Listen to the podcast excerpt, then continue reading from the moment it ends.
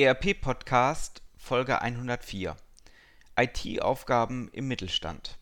Ein Interview mit dem IT-Leiter Michael Schneider der GOK Regler und Armaturen GmbH und Co. KG. Die IT-Aufgaben im Mittelstand sind wahrlich vielfältig. Im Gespräch mit Michael Schneider diskutiere ich im ersten Teil die Rolle der IT, ihre Aufgaben und den Spagat zwischen Fachanforderungen und eigenen Aufgaben. Viel Vergnügen. Herzlich willkommen zum ERP-Podcast, dem Podcast für alle, die sich aktiv mit dem Einsatz und der Gestaltung von Unternehmenssoftware und den daraus entstehenden Veränderungen und Potenzialen in Unternehmen auseinandersetzen wollen. Mit diesem Podcast möchte ich Sie mit eigenen Gedanken und Interviews bei der Gestaltung moderner IT-Konzepte nebenbei, also zum Beispiel beim Spazierengehen oder Autofahren, begleiten – damit möchte ich Ihnen in dieser von technologischen Veränderungen geprägten Zeit Informationen anbieten, die sich in Zeitschriften, Fachbüchern und wissenschaftlichen Artikeln in dieser Form nicht darlegen lassen und für die sich im hektischen Alltag ohnehin nicht die Zeit findet. Mein Name ist Axel Winkelmann. Ich bin Professor für Betriebswirtschaftslehre und Wirtschaftsinformatik an der Universität Würzburg. Herzlich willkommen zurück zum ERP-Podcast. Es ist wieder Mittwochmorgen. Wir haben unsere neue Folge und ich möchte heute gerne reden über IT, logisch, wir sind im ERP-Podcast, äh, über IT im Mittelstand, vor allen Dingen über die Aufgaben, die man in der IT gerade im Mittelstand hat. Natürlich mit Schwerpunkt auf ERP. Ich freue mich, dass ich heute nicht ganz allein im Studium bin, sondern dass äh, ich hier einen Gast habe aus dem Bereich Serienfertigung mit Großhandels- und Einzelhandelsanteil, wie das geht, was das bedeutet.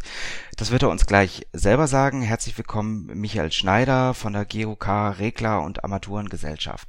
Herzlich willkommen hier im ERP-Podcast. Guten Morgen. Ja, vielen Dank, dass Sie sich Zeit nehmen, mit uns ein bisschen über die IT auch in Ihrem Hause zu sprechen, auch über sich zu sprechen. Fangen wir mal ganz einfach an. Wer ist der Mensch Michael Schneider? Ja, mein Name ist Michael Schneider, bin jetzt mittlerweile 48 Jahre, seit über drei Jahrzehnten in der IT, von ganz klein angefangen und ähm, ja, die Anfänge halt mit dem Commodore mal 8032, kann man sich heute fast nicht mehr vorstellen, mit 32 KB Hauptspeicher. Habe alle, oder viele Stationen, nicht alle, aber viele Stationen in der IT auch mal durchlebt. Habe diverse ERPs auch kennengelernt, äh, bin aktuell auch noch externer Lehrbeauftragter an der Fachhochschule Schweinfurt-Würzburg für das Projektseminar. Und weil mir dann langweilig war, bin ich auch noch Vorsitzender der Regionalgruppe Nordbayern von einem Verband für Fach- und Führungskräfte. Und so hat sich das für mich jetzt entwickelt und bin aktuell eigentlich sehr entspannt und zufrieden. Das heißt, sie kommen sehr, sehr viel rum, sie sehen sehr viele äh, verschiedene Dinge auch, hören wahrscheinlich viel von den Firmen, das macht es besonders spannend, auch nachher vielleicht nochmal reinzutauchen, wie sieht's in der Welt des Mittelstandes generell aus. Sie stehen jetzt äh, speziell für ein Unternehmen, die GOK. Vielleicht mögen Sie das Unternehmen einmal vorstellen. Wer ist GOK, Regler und Armaturengesellschaft?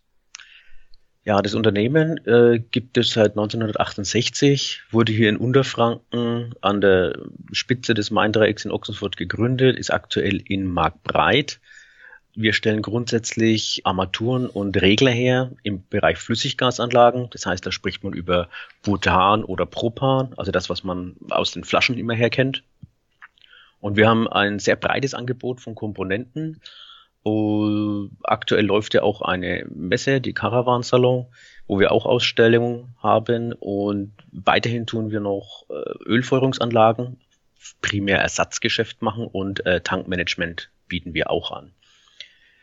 Ich bin jetzt selbst hier seit 2014 IT-Leiter und äh, ja, bin hier gerade beim Aufräumen. Man hat äh, einen gewissen Innovationsstau gehabt in der IT, den wir jetzt aufgelöst haben haben jetzt aktuell, äh, sag ich mal, zwei große Themengebiete wie in den meisten IT-Abteilungen im Mittelstand. Ich habe einen eher infrastrukturellen Bereich und einen eher, sag ich mal, wirtschaftlich ERP-Bereich.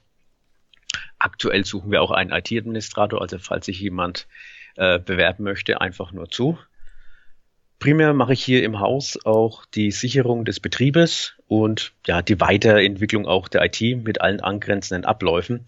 Und da ist letztendlich auch die Erbringung der Dienstleistung im Haus, weil jede IT-Abteilung irgendwo ein interner Dienstleister ist wie eine Firma in der Firma, um letztendlich die internen Kunden dann auch zufriedenzustellen. Und da ist es halt vor allem wichtig, dass man diese wertschöpfenden Blickwinkel auch in der IT hat, um einfach die Prozesse auch im Haus dann weiterzubringen. Mhm. Aktuell, ja. Wie groß ist das Unternehmen? Das Unternehmen ist aktuell äh, um die 250 Mitarbeiter. Äh, wir hatten vor kurzem äh, noch ein paar mehr Mitarbeiter. Wir sind gerade in einer, sagen wir mal, Optimierungsphase, wo leider auch einige Personen, sagen wir mal, übrig bleiben, äh, was aber primär aus in, in, sag ich mal, über Altersgründen dann geregelt wird. Mhm. Ähm, wie viel davon arbeiten mit IT am Rechner also? Also reine IT-User haben wir knapp äh, 200. Okay. Äh, wir sind aber in den letzten fünf Jahren, aufgrund des Innovationsstaus, haben wir das eigentlich in den letzten vier Jahren von knapp 120 jetzt auf 200 erhöht, gerade auch in der Fertigung. Ja. Jetzt äh, kommen Sie aus einem Bereich, also erstens Mittelstand, zweitens Branche, die nicht unbedingt digital ist, nicht unbedingt IT-affin ist. Wie schwierig ist es für Sie als IT-Abteilung einerseits neue Konzepte zu entwickeln und auch durchzusetzen im Unternehmen und andererseits auch Mitarbeiter dafür zu bekommen? Auf der einen Seite hat man den Vorteil, wenn man in einer sehr konservativen Branche unterwegs ist, dass viele Dinge andere Branchen schon gemacht haben. Also wir können sehr häufig auf, sage ich mal, bestehende Konzepte irgendwo aufsatteln, müssen sie adaptieren für uns und können die dann auch umsetzen. Da ist es auch sehr spannend, äh, gerade auch wenn man sich die Personen und Menschen immer anschaut, die für mich ein sehr wichtiger Punkt sind, dass die Jüngeren oder Älteren man es nicht wirklich am biologischen Alter festmachen kann, ob man sie für die IT gewinnen kann oder nicht. Mhm. Ich habe ein schönes äh, Beispiel jetzt letztens erlebt. Wir haben einen Bereich im Lager, äh, mit Barcode-Verbesserungen äh, umgesetzt. Und da ist jetzt äh, der Lagerleiter, der jetzt, äh, sage ich mal, nicht mehr weit bis zur Pensionierung hat, äh, total Feuer und Flamme gewesen, das jetzt dann auch umzusetzen, jenseits der 60 Jahre. Also war wirklich spannend. Mhm. Auf der anderen Seite hat man ganz junge Azubis, die halt wirklich nur mit Handy aufgewachsen sind, die tun sich dann manchmal auch schon mit Office schwer. Also es ist wirklich wirklich an den Personen nicht immer am biologischen Alter festmachbar, wie arbeiten die mit IT oder wie schnell kann ich die auch für was begeistern? Mhm. Wie gewinnen Sie neue Mitarbeiter in der IT? Ist das ein, ein Problem in Ihrer Region oder ist es eigentlich ganz einfach, äh, äh Positionen auch zu besetzen? ähm, äh, nein ist es definitiv nicht. Wir haben da das Problem, wie viele andere, sage ich mal, Mittelständler auch. Vor allem, sage ich mal, wir sitzen hier in, wir sitzen zwischen mehreren großen Konzernen wie Knauf, S. Oliver und Co. Äh, da tut man sich als Mittelständler natürlich schwer, keine Frage. Deswegen ist bei mir eben auch der Mensch so wichtig und dass eben, sage ich mal, Spaß an der Arbeit dabei ist.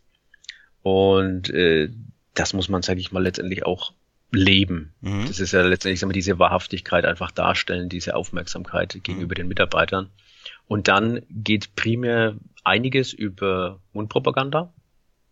Und äh, das andere ist, letztendlich muss man sich professionelle Hilfe suchen mhm. für die Organisation von neuen Mitarbeitern. Mhm. Und aktuell haben wir auch so einen Fall, äh, ein Kollege wird sich spezialisieren, er möchte in der Breite, wie man halt in der Mittelstand auch eher aufgestellt sein muss, äh, uns verlassen. Äh, dementsprechend sind wir auch gerade auf der Suche nach jemand Neuen. Aber wir bilden letztendlich aus und das ist auch so ein Punkt, wo ich jetzt äh, hier in der IT auch seit vier Jahren massiv umsetze, dass einfach die Weiterbildung sehr, sehr wichtig ist, gerade in der IT. Ich gehe da nochmal drauf, äh, auf dieses Thema Weiterbildung generell umgehen mit der IT.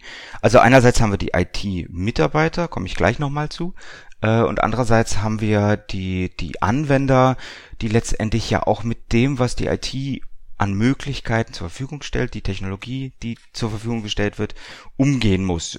Wie gehen Sie mit den Mitarbeitern um? Wie, wie schaffen Sie es, die Mitarbeiter da auch mitzunehmen?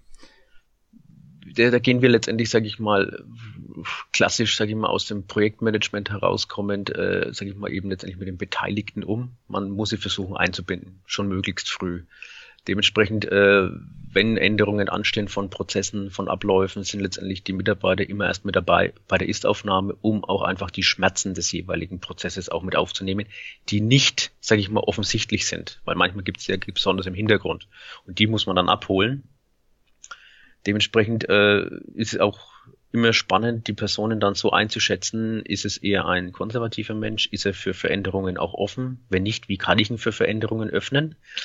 Und äh, dann halt auch immer, wenn die eh schon Änderungen oder Wünsche an ihren Ablauf haben, da sie dann auch entsprechend abzuholen.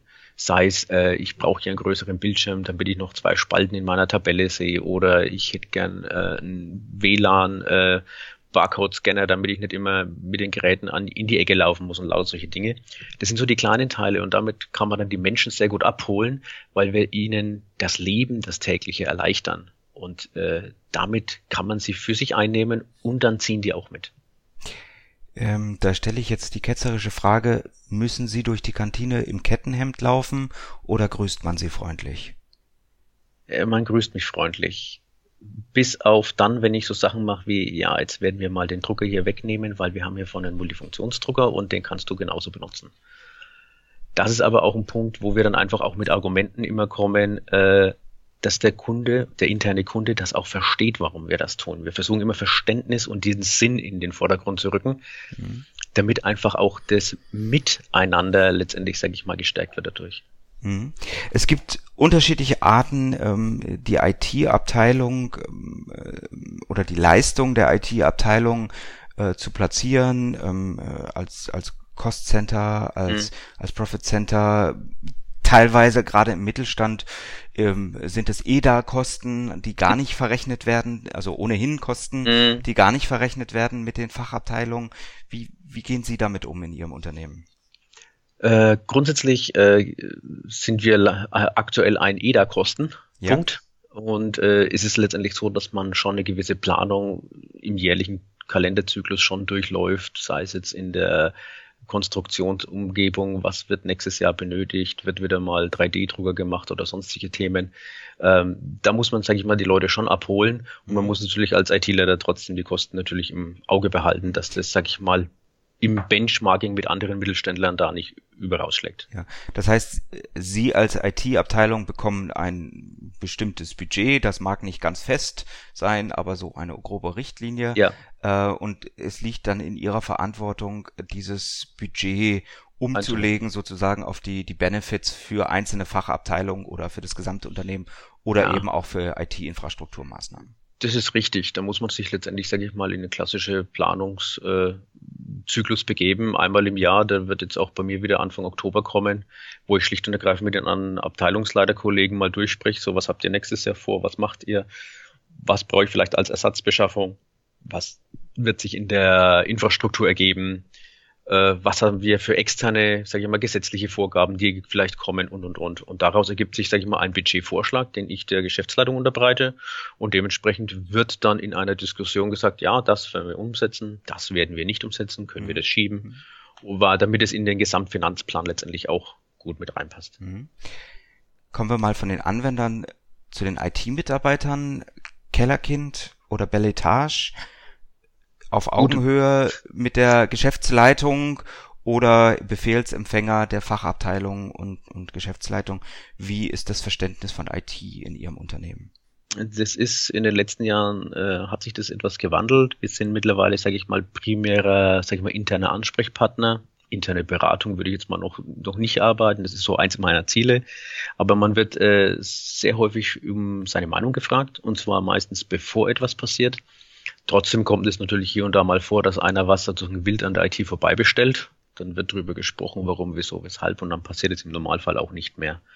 Und mit den Mitarbeitern und den Kollegen haben wir mittlerweile ein sehr gutes Standing im Haus, was sehr wichtig ist, weil äh, die IT eine der wenigen Abteilungen ist ja in dem Mittelstand, der wirklich überall seine Finger auch im Spiel hat.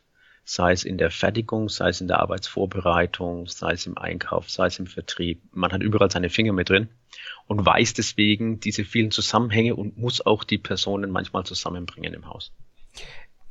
Aus Sicht der IT ist uns das klar. Ist das den Fachabteilungen immer so klar? Das schon. Also man wird äh, hier und da schon gefragt, so äh, ich mache das und das. Gibt was? Wisst ihr noch irgendwas? Um eben, sag ich mal, obwohl im Haus schon sehr viel kommuniziert wird, manchmal ist es halt auch auf kleinen Weg einfach schneller zu tun. Ja. Sie haben äh, vorhin gesagt, Sie äh, suchen äh, noch eine oder Sie haben eine offene Stelle bei sich ja. in der IT-Abteilung. Ähm, wenn Sie jetzt fernab der rein fachlichen Anforderung, die jede Stelle mitbringt, sich mal so dieses, dieses Umfeld anschauen einer IT-Abteilung im Mittelstand, also speziell Ihres Unternehmens. Mhm. Was sind so typische Fähigkeiten, die jemand aus der IT eigentlich mitbringen muss? Es gibt natürlich die fachlichen Geschichten, aber äh, da wird man letztendlich immer wieder über Weiterbildung und Schulung, muss man sich da einfach aktuell halten, weil das ändert sich einfach sehr, sehr stark. Was mir sehr wichtig ist, ist eigentlich eher der Charakter und der Mensch dahinter, weil äh, das Team ist immer nur, äh, andersrum, ich als IT-Leiter bin immer nur so gut wie mein Team. Das heißt, das Team muss in sich harmonisch sein, dass die äh, wirklich auch in Summe, äh, weil sie Spaß an der Arbeit haben, sehr, sehr stark an der Weiterentwicklung des Ganzen arbeiten. Ja und auf der anderen Seite aber auch, äh, sage ich mal, die, die eigene Entwicklung, sage ich mal, auch nicht vernachlässigen. Deswegen verliere ich jetzt leider auch gerade einen, weil ich ihn einfach im Bereich Security zu stark geschult habe und jetzt werde ich ihn dadurch verlieren. Macht aber nichts, werden wir den nächsten kriegen. Freud also, und Leid, der. Freud und Leid. Andererseits denke ich mal, man sieht sich immer mehrfach im Leben, der wird mir wieder mal irgendwann über den Weg laufen. Also das äh, passiert dadurch natürlich. Auf der anderen Seite, man braucht auch Spaß an der Arbeit. Also äh, seitdem ich jetzt hier im Haus bin, gibt es ja den äh, berühmten Tag des System Administrator Days, immer der letzte Freitag im Juli, wo der Kanadier ja äh, gegründet hat was ja auch, sage ich mal, im Internet immer ganz lustig ist, da machen wir auch eine eigene IT-Party draus. Und wir haben mittlerweile Anwender, die uns zu diesem IT-Systemadministrator-Feiertag auch einen Kuchen backen und vorbeibringen. ja, also ja, da ja. sieht man dann ein bisschen die Wertschätzung auch von Anwendern gegenüber der IT, was ja nicht immer so der ja, Fall ist, wenn man sich das draußen anschaut. Wie, äh, wie sehen Sie sich selber? Sie sind jetzt Chef einer Abteilung. Äh, ist das ein hierarchisches Verhältnis? Wie arbeiten Sie mit Ihren Mitarbeitern? Ähm, da sehe ich eigentlich, sage ich mal, das ist auch einer der Gründe, warum ich damals in den Verband der Fach- und Führungskräfte eigentlich eingetreten bin. Ähm, ich sehe mich eher als Coach eigentlich. Ich bin nicht wirklich der, ich mal, klassische hierarchische Mensch, so ich gebe dir die Arbeit vor, du hast dies zu erledigen, sondern ich möchte eigentlich, dass die Leute selber sehen, was zu tun ist und das von eigenem Antrieb aus auch tun. Wir haben unsere wöchentlichen, sage ich mal, Besprechungen, wo man sagen kann, was ist diese Woche gelaufen, was wird nächste Woche kommen. Hier und da, wenn in Hochzeiten sind, machen wir auch einen in Anführungszeichen Daily Huddle. Aber äh, dass wir da einfach auch wirklich intern sehr gut wissen, was der andere tut und die müssen das intrinsisch tun. Das ist eigentlich, sagen wir mal, ein primärer Weg dabei. Es gibt natürlich hier und da Sachen, die müssen wir tun und dann sagen wir, pass auf, wir haben folgendes Thema vor uns, das müssen wir tun und dann gibt es natürlich auch mal die 20 Prozent kein Spaß an der Arbeit, wo dann wirklich durchgezogen werden müssen. Und danach geht's wieder richtig vorwärts. Vielleicht können Sie mal den Arbeitsalltag aufteilen in den Teil mit Spaß und den, der einfach Pflicht ist und den man tun muss im Mittelstand. Wenn ich jetzt so der Spaß an der Arbeit, das ist allein, wenn man schon früh reinkommt und äh, jetzt machen wir erstmal einen Kaffee. Dann ist da zwei Minuten, was kommt heute, was geht heute, kurze Kaffeerunde, erledigt. Also das ist so dieses Früh schon mal positiv anfangen.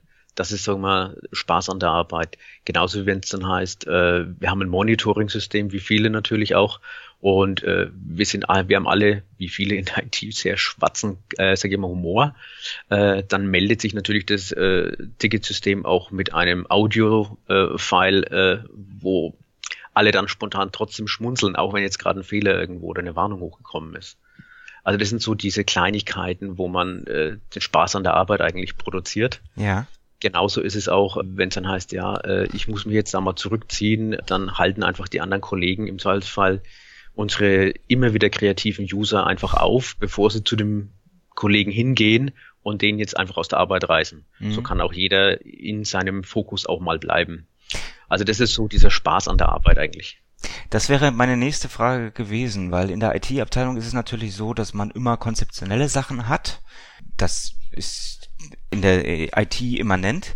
Äh, und gleichzeitig kommen aber die vielen, vielen, vielen Einzelanforderungen, die vielen Tagespunkte, ja. Äh, die immer auf einen einprasseln. Wie, wie schafft man das da auch gerade in einem nicht ganz hierarchischen mhm. Team ähm, äh, sage ich mal, trotzdem sich den Freiraum zu erarbeiten, um eben genau solche konzeptionellen Sachen äh, vorwärts zu treiben und, und nicht nur im, im Arbeitsalltag zu versacken? Grundsätzlich äh, unterteilen wir das bei uns eigentlich wirklich in den, sage ich mal, Tagesbetrieb, in das klassische äh, operative Geschichte. Ich habe hier ein Problem, ein Anwender kommt mit seinen Sachen nicht weiter. Das wird, sage ich mal, dann möglichst zügig, äh, sagen wir mal, gelöst klassisches Ticketsystem. Es wird erstmal erfasst, dass wir später auch wissen, ah, hier tut sich potenziell eine Problemquelle mal auf. Und auf der anderen Seite, wenn man wirklich sagt, ich muss jetzt wirklich eine Weiterentwicklung machen, wir sind ja auch gerade mitten in einem ERP-Upgrade, IFS, mhm. ist ja auch bekannt, ähm, können wir nachher nochmal drüber sprechen. Da muss man dann wirklich sagen, gut, jetzt äh, setze ich mich mal zwei Stunden lang in den Besprechungsraum, hole mir vielleicht den einen oder anderen Anwender noch dazu, wir gehen das jetzt konzeptionell durch da muss ich als IT-Leiter ihm natürlich auch äh, den Freiraum geben, meinem Mitarbeiter, dass er sagt, okay, jetzt bin ich wirklich mal zwei Stunden nicht erreichbar für dich, weil ich mich eben darum kümmere. Und das ist was, was wir im Ablauf letztendlich tun. Und äh, damit man das auch sieht, weil tue Gutes und sprich drüber, ist auch in der IT ganz wichtig, haben wir zwei, äh, zwei Boards, so klassische Kanban-Boards in Papierform, obwohl wir in der IT sind, äh, wo wir einfach mit kleinen Klebezettel wirklich äh, die Projektchen und Projekte einfach visualisieren. Okay. Sowohl im Infrastruktur- als auch im ERP-Bereich. Das müsste wahrscheinlich, äh, wenn ich so eine äh, klassische IT-Abteilung im Mittelstand mir vor Augen führe, ein ziemlich großes Board sein, ja? Ja, wir haben zwei Boards. Ich habe es bewusst zwischen Infrastruktur und ERP getrennt. Ja. Ähm, es kommt immer darauf an, welche Priorität letztendlich was bekommt. Und äh, das ist was, was wir letztendlich auch gemeinschaftlich, äh, sage ich mal, entscheiden. Mhm. Was ziehen wir vor? Was bleibt jetzt wirklich erstmal in, wir warten mal drauf.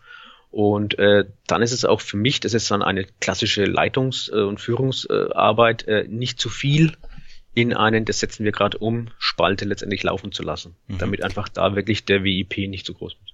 Mögen Sie den Zuhörern vielleicht so ein bisschen beschreiben, wie Sie das machen? Weil ich glaube, das ist ein Punkt, also ich finde das sehr gut gelöst, ähm, aber das ist ein Punkt, wo, wo viele IT-Abteilungen äh, natürlich immer wieder in Stolpern kommen. Mhm. Wie priorisiere ich, wie visualisiere ich ja. das für die Mitarbeiter, wie schaffe ich den Freiraum?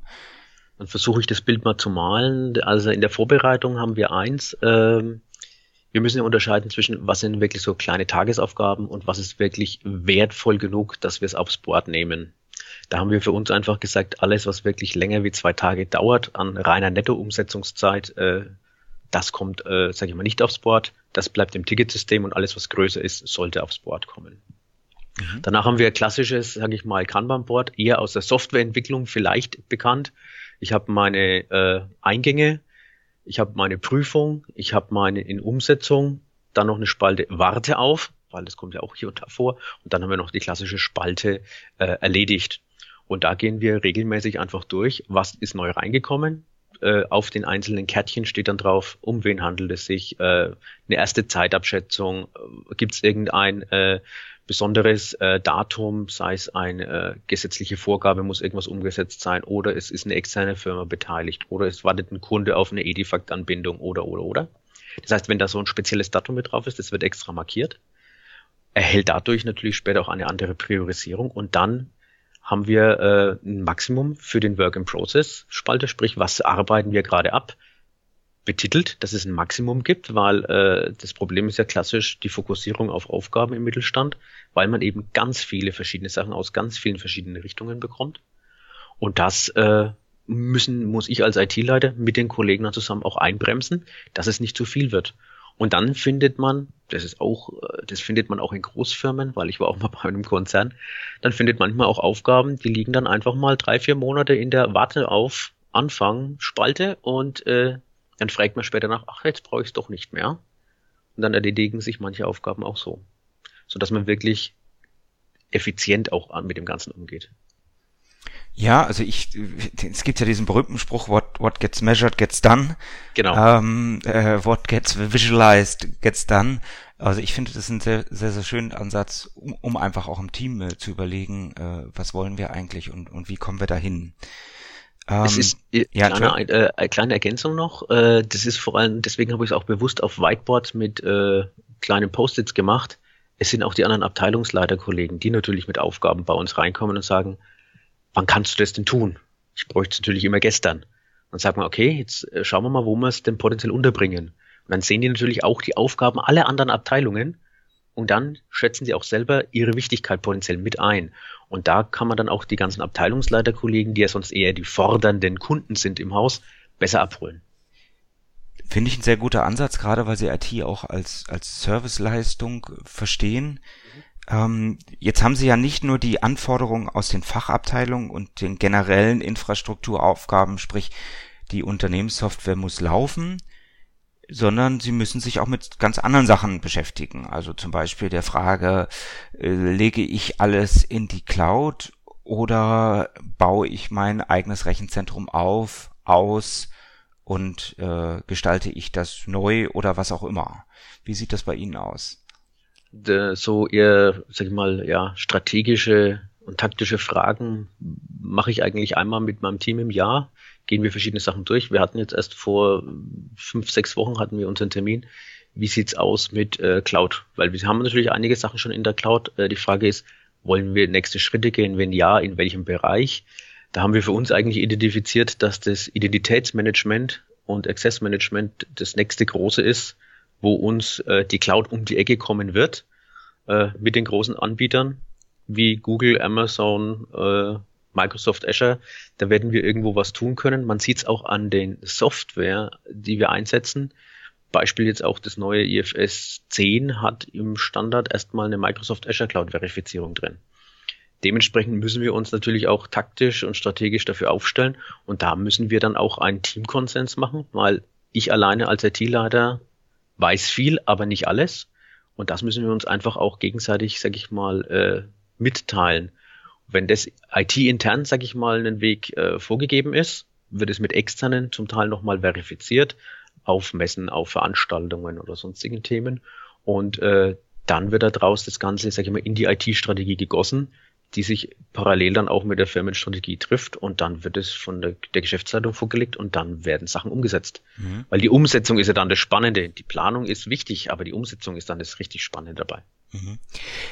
Themen, die, also das ist ganz interessant zu sehen, wie sich generell, ich, ich spreche ja mit vielen äh, Mittelständlern auch und wie sich die, die Wahrnehmung von Cloud auch massiv äh, zu verändern scheint jetzt seit wenigen Jahren äh, und wie doch immer mehr die Akzeptanz auch gefunden wird. Äh, ein, zweiter Themenbereich, der meines Erachtens im Mittelstark sehr unter, stark unterschätzt wird, ist eigentlich alles, was so rechtliche und, und Bedrohungsaspekte angeht. Also Thema Compliance, Thema Datenschutz, mhm. äh, Thema äh, Sicherheit auch, auch des Rechenzentrums, äh, auch, auch der, der, der Rechner, die im Unternehmen eingesetzt wird. Wie gehen Sie mit diesen ganzen Themen um? Gut, das sind, äh, die fallen bei uns, sage ich mal, eher in die, wie, wie werden wir unseren Betrieb gestalten, äh, Frage rein. Da muss man ganz klassisch sagen, ja, man muss in, in gewissen Bereichen einfach Disziplin halten, sei es äh, Kennwortänderungen, Kennwortlängen. Da muss man sehr viel Aufklärung auch mit den Mitarbeitern wieder betreiben, dass sie verstehen, warum das ist. Wir haben jetzt äh, zum Beispiel im Oktober haben wir von unserem Datenschutzbeauftragten, was eine externe Firma ist, haben, machen wir eine Veranstaltung, warum was muss ich auf einem Android-Handy äh, berücksichtigen, dass ich nicht zu viele von meinen Daten rausgebe. Das bieten wir dann äh, auch intern an. Und das ist einfach, die Leute sensibilisiert werden für solche Bedrohungsszenarien. Auf der anderen Seite muss man es auch technisch sehen. Ich muss halt äh, im E-Mail, was auch immer noch das häufigste Einfallstor ist, einfach entsprechende hohe Filtergrenzen setzen, ohne zu viel False Positive zu generieren. Ich muss einfach immer ein Ohr an der Zeit haben wir haben verschiedene Quellen, wo wir einfach sehen, wo bricht was aus, wo kann was kommen. Und dann muss man sich immer auch organisatorisch aufstellen, äh, vor einigen Handling. Und da kann man eigentlich mit am meisten machen, weil da kann ich auch Sachen abfangen über organisatorische Sachen, die ich technisch gar nicht abfangen kann. Damit man eben, wie in Unterfranken jetzt ja auch schon mehrmals passiert, einfach äh, ein mittelständisches Handelsunternehmen äh, halt mehrere Tage alle Rechner verschlüsselt haben und dann einfach einen Monatsausfall im Millionenbereich haben. Das sollte einen im Mittelstand nicht treffen, weil dann ist man ganz schnell auch am finanziellen Re äh, Ende oder Kante. Also ich habe auch verschiedene Fälle äh, dieser Art äh, gehört. Ähm, vielleicht spricht man mit mir ein bisschen offener, als das mhm. gegenüber der Presse ist. Insofern viele Fälle tauchen, glaube ich, in der Presse nicht auf. Äh, ich kann leider meistens äh, mhm. die, die Leute, denen das passiert, auch äh, schlecht vors Mikrofon zerren. Ähm, aber es passiert so. Und ja. ähm, jetzt ist natürlich die Frage, wie gehe ich damit proaktiv um? Woher kommt meine eigene Awareness? Wie, wie schaffe ich es, auch meine Mitarbeiter so fit zu machen, vor allen Dingen aber auch zu halten, damit uns, sprich unserer Firma, so etwas nicht passieren kann? Das gehen wir auf verschiedenen Wegen an. Einmal äh, machen wir regelmäßig eine Schulung, schlicht und ergreifend. Das äh, fasse ich immer meistens mit Datenschutzschulungen äh, und Unterweisungen zusammen. Weiterhin äh, machen wir auch im Rahmen von Abteilungsleitersitzungen einfach, äh, momentan schaut so aus, wir haben aktuell eine Spam-Welle, wir haben jetzt 95 Prozent aller E-Mails sind jetzt Spam, nicht mehr 80 und und und. Also solche Sachen muss man einfach dann auch proaktiv als IT, sprich tu Gutes und sprich drüber, einfach in die Breite treiben. Mit anderen Kollegen sprechen, sagen, oh, jetzt war hier mal ein Spearfish-Angriff auf unseren Fuhrparkleiter, wurden Reifen angeboten mit einem Word-Format, das wir nie bekommen würden und und und. Da muss man dann einfach die Leute einfach abholen. Oder wenn es dann in der Personalabteilung wieder mal äh, auf den diversen Nachrichtentickern rausgeht, Bewerbungs äh, äh, Sparephishing ist gerade unterwegs. Da muss man dann halt auch einfach mal in die Personalabteilung gehen, sagen, meine lieben Damen und Herren, ähm, passt momentan mit den neuesten Bewerbungsmails auf wenn da was drin ist, wo ihr euch nicht sicher seid, ruft uns im Zweifelsfall lieber einmal zu viel als einmal zu wenig und wir schauen es uns dann zusammen an. Mhm. Gibt es bestimmte Einfallstore, die Sie beobachten, ähm, die besonders gerne genutzt werden? Da ist es klassisch die E-Mail. Da muss man auf der einen Seite sagen, man setzt eine gewisse technische Hürde. Das ist das eine und das andere ist letztendlich wirklich dann die Person, die letztendlich die E-Mail in ihrem Posteingang trotzdem bekommen kann. Mhm bestimmte Abteilungen, die besonders äh, anfällig sind? Also nicht, weil, weil es bestimmte Personen in der Abteilung sind, sondern weil es sich einfach besser anbietet. Ich sag ja, mal, Personalabteilung würde mir eher einfallen als äh, der Produktionsleiter oder so. Ja, das ist äh, richtig. Es gibt, sage ich mal, die klassischen, so eine Zentrale, wo eine Info-Ad oder sowas rauskommt. Personalabteilung ist sehr wichtig. Äh, was auch sehr spannend ist, ist äh, Einkauf weil da ganz viele Angebote natürlich reinkommen von diversen Herstellern aus dem asiatischen Bereich, aus USA, aus Russland. Manchmal mit gebrochenem Deutsch dann auch nur oder gebrochenem Englisch und da muss man dann schon aufpassen, was dann Anhängen oder sonstigen Sachen natürlich mit dabei ist. Mhm. Klassischerweise immer ein PDF, das dann sauber ist, wo durchgeht und da dann eben mit JavaScript im PDF dann im Hintergrund versucht wird, was nachzuladen und so weiter. Ah, sehr, sehr spannend. Jetzt haben Sie mit, als Mittelständler sicherlich eine Reihe von verschiedenen Unternehmenssoftware-Systemen im Einsatz, äh, gruppiert um Ihr zentrales ERP-System. Das ist bei Ihnen äh, das System von der IFS. Ähm, da würde ich mich jetzt wahnsinnig gern mit Ihnen drüber unterhalten. Ich habe meinen Lesern beziehungsweise meinen Hörern, Entschuldigung, ähm, versprochen, dass wir immer so bei einer halben Stunde pro mhm. Folge bleiben. Insofern würde ich das jetzt einfach aufteilen und in die nächste Woche schieben. Also wir unterhalten uns über Ihr ERP, über IFS, über Unternehmenssoftware im Mittelstand, auch mit der Anforderung Serienfertigung, Großhandel. Ähm, für diesen Teil der Folge würde ich Ihnen jetzt erstmal herzlichen Dank sagen und alle meine Hörer auf die nächste Woche äh, vertrösten, sozusagen, in der dann der zweite Teil ausgestrahlt wird. Zunächst mal herzlichen Dank, Herr Schneider. Gerne, danke. Ihnen hat der ERP-Podcast gefallen und Sie konnten wertvolle Erkenntnisse gewinnen? Dann würde ich mich über eine Bewertung auf iTunes freuen, damit auch andere von diesem Podcast erfahren können. Eine Anleitung für die Bewertung finden Sie auf www.erp-podcast.de. Dort finden Sie auch weitere Hinweise, Links und Aktualisierungen zu dieser Folge.